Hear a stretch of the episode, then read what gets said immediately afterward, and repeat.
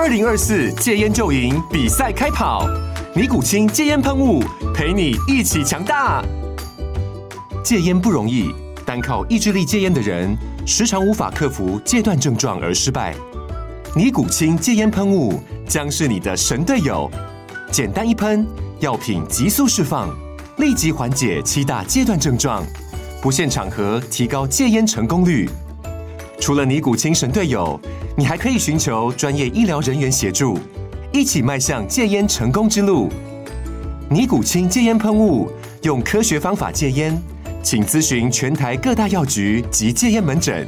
本广告由尼古清戒烟喷雾、卫部药书字第零二七八三五号提供。嘉安嘉护股份有限公司，台北市中山区民生东路三段二号十楼，北市卫药广字第一一三零三零一九零号。尼古清戒烟喷雾，相伴每个新开始。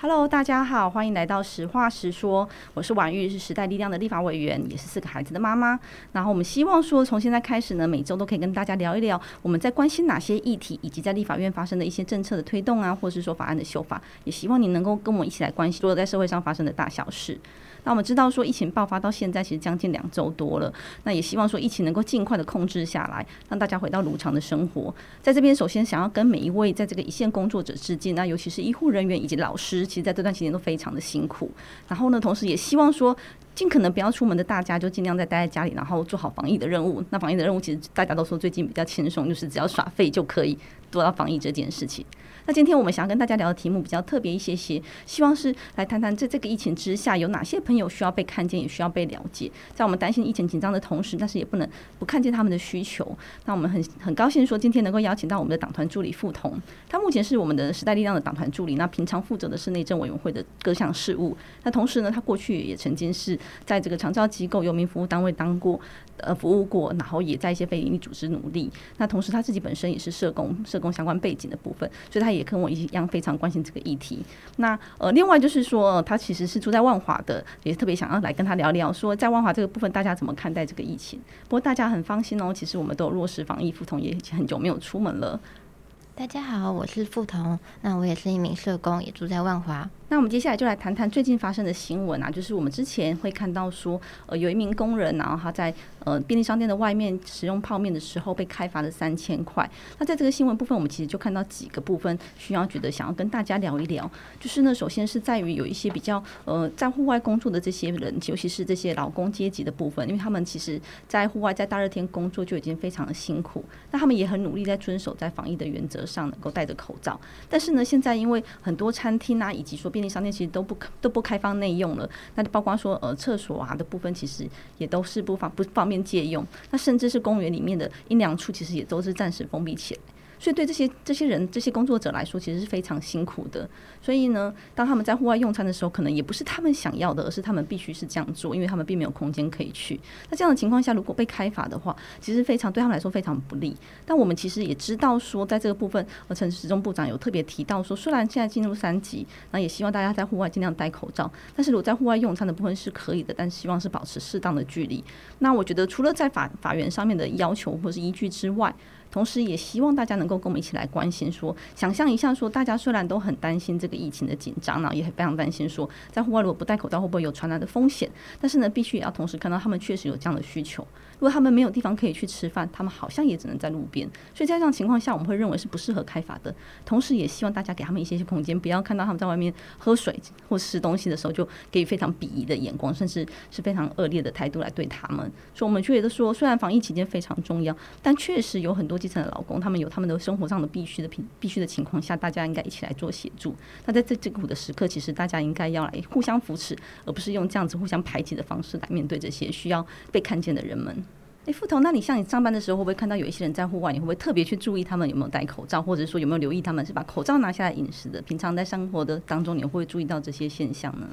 嗯，平常在路边。嗯，比较少看到有没有戴口罩在路边吃饭或是呃抽烟拿下来喘口气的人，因为有这样的人一旦呃，因为有人一旦有这样的行为的话，就好像会招来大家的侧目，然后就会被大家环绕注视。嗯，对我自己其实因为每天都之前还没停学的时候，其实会送小孩去上学。那我在路边就会看到说，哎，有些人其实不戴口罩，但是有些其实是没有在干嘛，而且不戴口罩的情况下，我就会觉得说，哎，应该跟他提醒说，麻烦你把口罩戴起来。但有时候我确实也很常看到的是，在路边真的会脱下口罩，就是我们刚刚提到这些在户外工作的人们，他们其实就是喝水啊、饮食上有需求的时候才会拿下来。所以像这个时候，其实我们还是要非常感谢他们啦，因为就是每个工作都必须要人做，那比较辛苦的工作的情况下，我们更应该要来尊重，而且能够能够理解。我觉得才是最重要的。那另外就是说，呃，在这个疫情发生的时候啊，其实我们有看到一些人的担心，就是说，诶，很多游民啊，尤其是万华区，其实有不少的部分，尤其在龙山寺附近，其实蛮多游民的。那不知道你怎么看待这个部分？嗯，因为现呃，万华是现在染疫。人数比较高的地区，那尤其因为游民常常在户外的空间，他们没有一个家的地方可以去做安全的隔离跟保护，所以他们的一举一动都在大家的注目之下。那呃，大家就会注意说，诶，他有没有随时戴好口罩？会不会成为防疫破口？他在睡觉的时候有没有做好防护？那嗯、在这个情况下，我觉得会会不会大家可以给呃这些在外面的弱势者更多的支持跟安全措施？嗯，那我想除了游民之外，其实大家之前也有特别提到，就是说，因为一些呃一些必须要在家里工作的情况，或是包括停课的情况，还有一些长照机构可能也会面临到暂时不宜群聚的情况，所以会变成要接回家等等的情况。那其实有谈到这个防疫照顾假，又或者是防疫的需求，那您怎么看待说，诶、如果因为呃照顾小孩可以请防疫照顾假，那照顾这些长照者是不是应该有类似的机制，让他们可以让他们得到喘息，或是有机会好好的在这这这这些疫情之下能够做到一个调整？嗯，因为现在已经全国是三级防疫，已经宣布是诶、已经宣布是三级防疫的状况了，所以全国的长照机构或是社区共餐的地方都已经暂停了。那让原本有在使用这些服务的老人或是身心障碍者等等，他们都没有办法再去这些地方接受服务，必须回到家里面。那他们就跟这些停课停学的孩子一样，必须仰赖家人的照顾。现在因为三级警戒的关系，很多老人跟障碍者都被家人接回去了。那嗯，平常家人也要上班，他们遇到这个状况都很苦恼，不知道该怎么办。不知道委员这边有什么应应的措施吗？嗯，其实我们一直关心的，我个人关心的议题，除了这些弱势者之外，还有家还有家呃儿童的部分嘛。那我们已经知道说，儿童因为停课在家里的时候，家长可以请防疫照顾假，所以之前我们也在这个部分特别来去争取，就是这些长照者或是呃身心障碍者，如果有家庭照顾的需求的时候，他的呃他的照顾者也应该可以请这样防疫照顾假。那我们也确实有争取到这样子的变革，然后这样子的措施了。所以这部分是我们时代力量在这边的努力。那另外就是还有一些的部分是在于说，有一些工作者自营工作者，像这些些呃可能。在路边卖玉兰花的啊，又或者是说有些文艺工作者，其实都是个人工作的形态，他并没有办法透过团体或机构来得到相对应的补助，所以我们会希望说，呃，即将其实就是再过几天就会来谈这个纾困的三点零的部分，也希望说在这些社会福利的相关配套以及纾困的措施的时候，应该把这样不同的样态都把它涵盖进去，才是一个比较适切的做法。那另外就是想请教说，诶，其实。呃，之前有提到说，呃，像这样子的情况啊，嗯、不知道大家怎么看待这个弱势者？那副统之前有在这个类是在这样子社福机构工作过，那你们能够对无家者提供哪些协助？能不能也跟我们大家分享一下？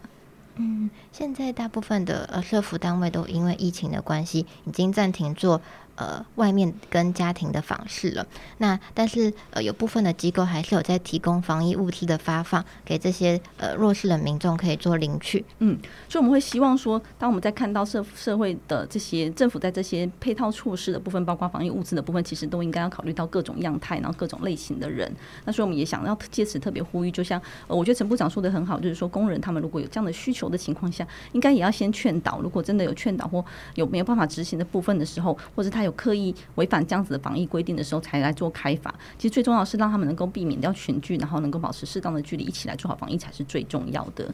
那所以我们也想请教一下，说，呃，副统，你刚才提到说你是万华人嘛？那你怎么看待大家现在对于万华人的各种态度？那因为我们也包括说，其实上次在这个工人的事件、工人饮食的事件当中，其实就特别提到他是从万华来的，又或者最近甚至会说这是万华病毒，不知道你怎么看待这个部分？嗯，其实，在万华人的脸书社团里面有很多关于这样的讨论。很多万华人都表示说，呃，自己的老板知道自己呃住在万华了以后，都叫他放五星假回去在家休息，或是呃小朋友要去别的区域的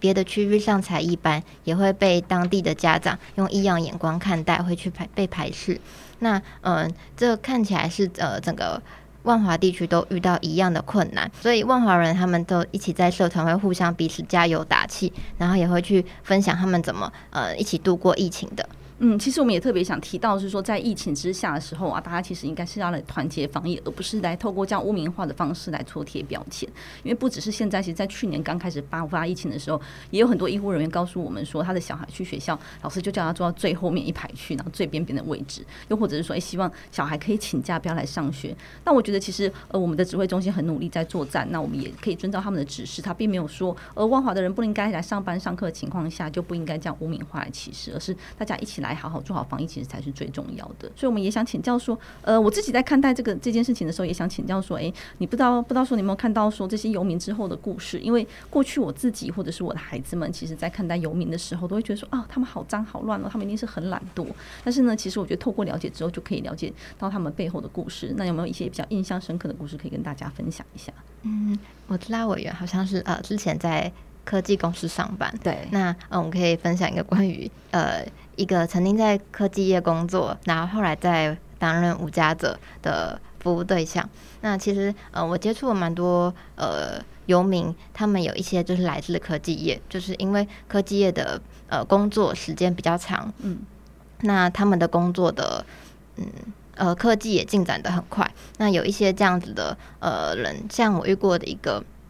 他以前在一个蛮知名的科技公司上班，然后担任主管，但后来就遇到他，呃，家里他的爸妈都生病了，可是因为科技的工作比较繁忙，所以他没有办法兼顾工作跟家庭，他最后就决定先呃离职，然后专心照顾他爸妈。那照顾了几年了以后，大概两三两三年，他爸妈都纷纷呃过世了，只剩下他一个人。那他的这些。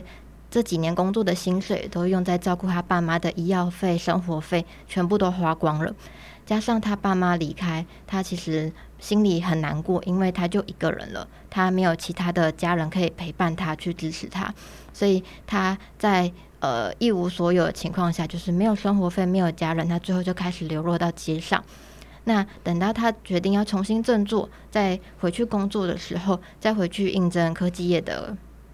这个职位，那他说，可是现在科技进展得太快，当年他学的技术，可能现在已经完全用不上了。那很多面试他的人都还是年纪比他小一轮的这个呃同仁，所以他在这个过程中也感觉到好像呃求职上有很大的困难，很大的阻碍。那呃，所以对像很多无家者来说，要重新站起来，其实是非常困难，很不容易的。嗯，那不知道副统有没有看最近其实还蛮热门的这个《火神的眼泪》这部连续剧？哦，有听大家热烈讨论，没错，其实我就是因为听到大家热烈讨论，然后刚好最近防疫在家，然后稍稍有时间，因为省去了交通时间，我有在开始追这部剧。那里面其实我就有提，我就有看到这个无家者的故事，其实非常的感人，我也觉得描述得很好。就是说，其中有一名醉汉，他就是在公园的无家者，他常常喝醉的情况下，而动用了这个消防员来帮他协助送医之类的。但其实消防员很不喜欢做这件事情，因为他觉得他们的生命是要来助人的，而不是来协助这些老是把自己搞得乱七八糟的人的人生。所以，其实，在其中一名这个消防员。领养啊，他就看到这个无家者的时候，看到这个醉汉的时候，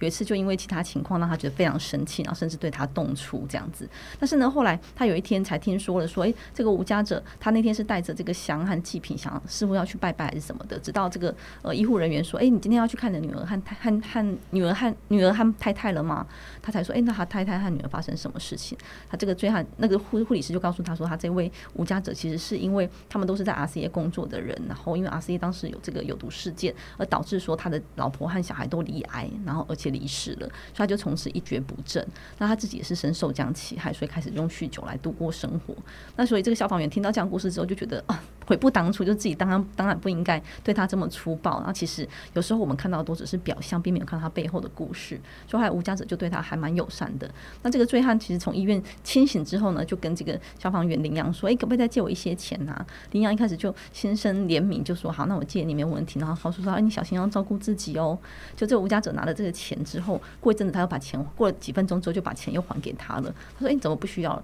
他就觉得呃有人关心我，好像让他觉得其实回头想一想，一天不喝酒好像也不会怎么样，所以他就把这个钱还给了领养。那我觉得像这件事情的故事背后，我自己觉得还蛮感动的，就是呃，这个无家者或这个呃呃看到的人之间，如果因为透过了解能够互相支持，这才是我们期待的。那我觉得在防疫期间也是这样子，就是当我们在谩骂之之后，如果我们可以理解到他们的故事或理解他们的辛苦，或许大家可以多一份支持。那你会怎么样呼吁，或是希望大家能够怎么做来多关心这个议题呢？嗯。我觉得在防疫的同时，就是呃，我们除了照顾好自己，也需要照顾好身边的人。当我们大家可以一起对抗疫情的时候，才能够真正有效去阻隔这个病毒的侵入。所以，嗯、我觉得我们可以多了解身边这些呃，平常不管是呃隔壁的邻居，是不是有可能碰到像是家暴，或者说照顾老人的困难，或是说在。呃，社区公园里面的这些街友，或是呃出工工地的劳工等等的，他们在这样的行为背后，是不是有什么我们可能不一定了解的原因？那我们可以不要急着先去批评、去责骂，有多一份的同理，我们就可以呃更成为我们防疫的动力。嗯，对，就像大家最近也说的，呃，甚至有人会换一些这个脸书的头贴的标签，就是说，其实同岛一命，我们真的是必须要一起来团结抗疫。所以在这片土地上的我们，如果在这时候大家能够跟彼此互相理解，然后跟互相团结的话，一起共同对对抗疫情，我觉得这才是最重要的方向。好，那这集就差不多聊到这边了，也谢谢大家的收听。希望我们今天能够透过这样的节目，让大家听见或是看见一些呃有实际上需要帮助的人，或是一些比较弱势朋友的困境。当然，我们理解防疫应该要优先，但是在这个优先的情况下，也不能不看见人性。所以，我们希望大家能够一起保持温柔，然后让我们齐心抗疫，让台湾能够迈向更好，然后赶快结束这场抗战。谢谢大家，谢谢，谢谢大家。